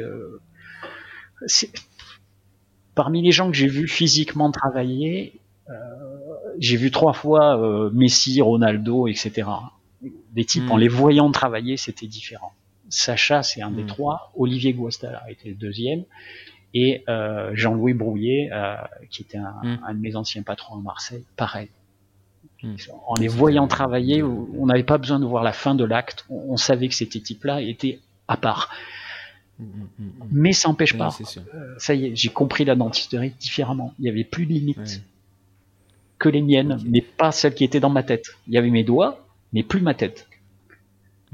Et euh, Alors Sacha, Sacha qui sera euh, à ce micro dans dans quelques temps. Sérieux Pour le coup, il a. Ouais, ouais, ouais. j'ai une, bonne liste. bah oui, parce que lui, il a pivoté. Oui, oui, oui, oui, je sais. je sais. Fois. Je sais. Moi, je l'avais retrouvé euh, à Beyrouth euh, quand il avait ouvert euh, Locamata, son restaurant. Voilà. Et donc, j'ai mangé à Locamata un carpaccio. J'en ai encore le, souvenir en bouche. Et qu'il a, il a revendu. Et là, maintenant, il est dans la peinture. Et il doit, je dois l'avoir au micro. on, a, on a du mal à trouver une date parce qu'il bouge pas mal. Mais voilà, donc ça, ça reste aussi une, gueule, du, une gueule du dentaire. la troisième question, et après je vais te laisser tranquille. Euh, qu'est-ce que, est-ce que tu as euh, une lecture, une vidéo, un TEDx ou un, article sur le net, euh, ou même un podcast que aurais, tu pourrais nous conseiller Voilà, de dire, bah écoutez, moi ça, ça m'a. Ça m'a, ça, ça, vraiment, ça m'inspire et je vous conseille de lire ça parce que c'est assez intéressant. Euh, alors, je vais faire une double réponse. Euh, non, parce que tout ce qui a trait à ça, euh, au bout d'un moment, je me rends compte que pour bien le s'en servir, c'est vraiment une, culture. Il faut avoir fait des gammes. C'est un, euh, un peu comme les, les pianistes de bar. Euh, on a l'impression qu'ils pourraient jouer le, le, leur truc toute la nuit sans s'arrêter. Et ça se voit pas et ça se perçoit pas. Euh, oui, il y a un tout petit fascicule qui parle pas d'hypnose, mais en tout cas qui parle euh, d'influence et qui montre à quel point on est des boules de cire et on est euh, manipulable. Ça s'appelle Influence et manipulation. Ah, c'est un, un Américain qui s'appelle Cialdini, C-I-A-L-D-I-N-I qui l'a écrit, et ça coûte 8 euros. Il y a la version française en plus cher, mais qui est un peu plus, qui est un peu plus épaisse, et euh, qui est un peu plus rigolote à lire parce qu'ils sont amusés quand même en l'écrivant. Et c'est un petit traité de manipulation à l'usage des honnêtes gens. C'est deux psychos euh, de Aix-Marseille qui l'avaient écrit. C'est Joue les Beauvois, je crois. Mais le... Et il y a deux éditions. Prenez la deuxième, elle est un peu plus riche. C'est là on perçoit bien. Euh... Il y a un truc qui, je crois, est de Cialdini euh, juste une étude pour montrer à quel point on est, manipulable. Euh, aux États-Unis, une veille d'élection, ils ont appelé un nombre de gens X qu'ils ont listé en leur posant une seule question. Comment est-ce que demain vous allez vous rendre euh, au bureau de vote? Point. Ils leur demandaient pas pour qui voter, si voter ou pas. Ils ont pris les listings avec les gens qui avaient voté, etc. Et quand ils reprennent la liste des gens qu'ils ont simplement demandé comment ils se rendraient euh, au bureau de vote, le, niveau de gens qui sont allés voter a été de 30% supérieur. Ah ouais? Mhm. Non, ça. On va appeler les gens chez eux pour qu'ils aient l'information. Des, des, des, trucs de ce genre, si tu veux, il y, en a plein dans les, dans les, dans les réseaux sociaux. Tu, tu montes un, tu montes un site web qui vend des canapés, tu, changes la musique, et ben la ligne confort va d'un coup euh, se vendre plus. Hmm. Tu rajoutes des nuages, de nouveau la ligne confort commence à.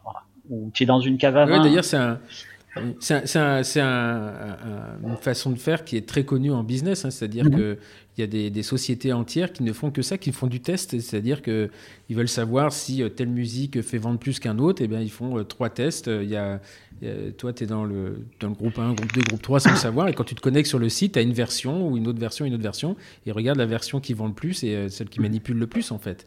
Et donc ça, c'est des, ouais, les gens qui font de la force de vente, ils sont très très au courant de ça. Oh. Mais le, si tu veux, le, truc sur, le, sur les, élections, il n'y avait rien à vendre, il n'y avait rien à acheter, les réponses étaient complètement ouvertes. On, ne leur demandait pas de hmm. quoi que ce soit, euh, genre est-ce que vous préférez Fiat ou Renault Comment vous allez y aller? Et le simple fait qu'ils se posent la question, qu'ils imaginent le fait d'y aller, changeait le comportement. On est, quand même, on est donc on est bien, euh, on est bien manipulable ou on est malléable, voire manipulable. Euh, d'ailleurs, c'est très intéressant de savoir où se trouve la, limite. Ben écoute, euh, Philippe, merci beaucoup. je sais que tu étais un peu euh, pas, pas, sûr, enfin, ça t'inquiétait un peu, enfin, je sais pas si ça t'inquiétait, mais euh, tu t'appréhendais un petit peu l'exercice et euh, me dire, mais qu'est-ce que je vais dire l'interview, hein, c'est juste que sur la partie électronique, je fais trop de présentations pour pas savoir que, oh putain, il n'y a pas de son sur, j'ai plus de son sur les vidéos de PowerPoint. Bah écoute, euh, voilà, j'espère que l'exercice euh, t'a plu parce que c'est, euh, moi je trouve ça super intéressant. J'ai appris, j'ai appris pas mal de, beaucoup de choses sur. alors ton parcours, je le connaissais un petit peu, mais pas dans le détail. Et voilà, et en fait, ça ne fait que conforter. que conforter ce que je pense, c'est qu'on n'est jamais là où on est par hasard. Voilà. C'est, et ça, c'est, on a beau le dire, c'est la chance ou c'est des gros coups de bol. Moi, je je pense que ça se provoque inconsciemment d'ailleurs. Hein, c'est euh, parce que la, provoquer les choses, c'est. Je ne sais pas si ça se provoque ou si ça se saisit, ce qui n'est pas tout à fait la même chose. Je pense que ça se saisit plus, mais euh, effectivement, tu as raison. Mais euh, voilà, quand on me dit, mais tu as eu la chance de rencontrer Pierre Machtou pour ta formation, euh, oui, mais même si je suis pas allé le chercher, c'est ce que j'ai fait qui a fait qu'à un moment donné, nos chemins se sont rencontrés. Mm. Voilà, c'est, je suis, je cherche pas à, dire, à dire ça en disant, moi j'ai eu du bol, et donc si vous n'avez pas de chance, vous n'y arriverez jamais. C'est au contraire, j'ai plutôt tendance à dire aux gens, mais provoquer la chance, faites des choses et de toute façon, si ça doit arriver, ça va arriver. Et c'est pas euh, pas une, septième dimension qui va le faire. C'est simplement que que la vie justement, on est dans l'interaction sociale et, euh, et je veux pas jouer les, vieux les vieux, vieux, routiers en disant ah, les réseaux sociaux. Non, c'est euh, l'interaction sociale reste quand même l'essence de, de l'être humain euh, et, je crois que ça serait dommage de s'en priver. Euh, voilà, bah, écoute, merci, euh, merci beaucoup. J'espère vraiment qu'on aura l'occasion de, de, se revoir un de ces jours quand tous ces, ces, contraintes de Covid seront levées. Bah, en tout cas, j'ai passé un... J'ai passé un très très bon moment avec toi et je suis sûr que les gens qui écouteront ce podcast le, le, partageront. Euh, je te souhaite une très bonne soirée maintenant et puis euh, probablement à très bientôt. Merci Philippe. Merci Stéphane. Et salut Sacha pour moi. Je n'y manquerai pas.